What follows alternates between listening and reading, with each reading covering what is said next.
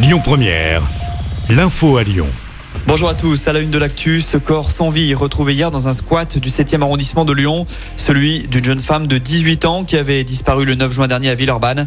Une enquête pour disparition inquiétante avait été lancée. Un homme âgé d'une trentaine d'années qui vivait dans le squat a été interpellé et placé en garde à vue. L'enquête a été confiée à la sûreté départementale du Rhône. Au rayon des faits divers, toujours une octogénaire est morte après avoir été percutée par une camionnette sur un passage piéton de Tassin. L'accident s'est produit la semaine dernière.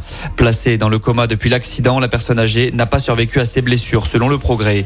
Et si vous l'aviez laissé vivre, c'est ce qui est inscrit sur des autocollants collés sur des vélos hier soir, des stickers anti-IVG qui s'étaient déjà retrouvés sur les Vélib de Paris il y a quelques jours. L'action est revendiquée par le collectif Les Survivants. Le maire Grégory Doucet a réagi ce matin, évoquant une campagne ignoble. Les autocollants ont été retirés et les responsables seront poursuivis, annonce le président de la métropole de Lyon. Dans l'actu, en France, un dernier effort pour les candidats du bac. Le grand oral a débuté ce matin. 500 000 lycéens sont concernés d'ici le 30 juin prochain. L'épreuve est coefficient 10 en général, 14 en filière technologique. Le verdict du bac, c'est le 4 juillet. Les rattrapages, eux, auront lieu du 5 au 7 juillet.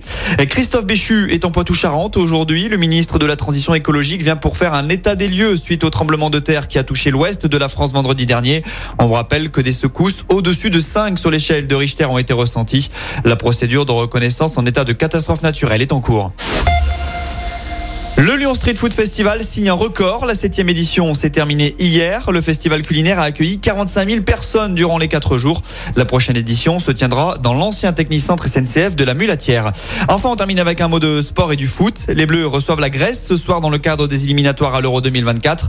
Après le succès 3-0 face à Gibraltar vendredi soir, les hommes de Didier Deschamps peuvent prendre 6 points d'avance sur leur premier poursuivant en cas de succès. Le coup d'envoi, c'est à 20h45. Écoutez votre radio Lyon Première en direct sur l'application Lyon Première, lyonpremière.fr et bien sûr à Lyon sur 90.2 FM et en DAB+. Lyon Première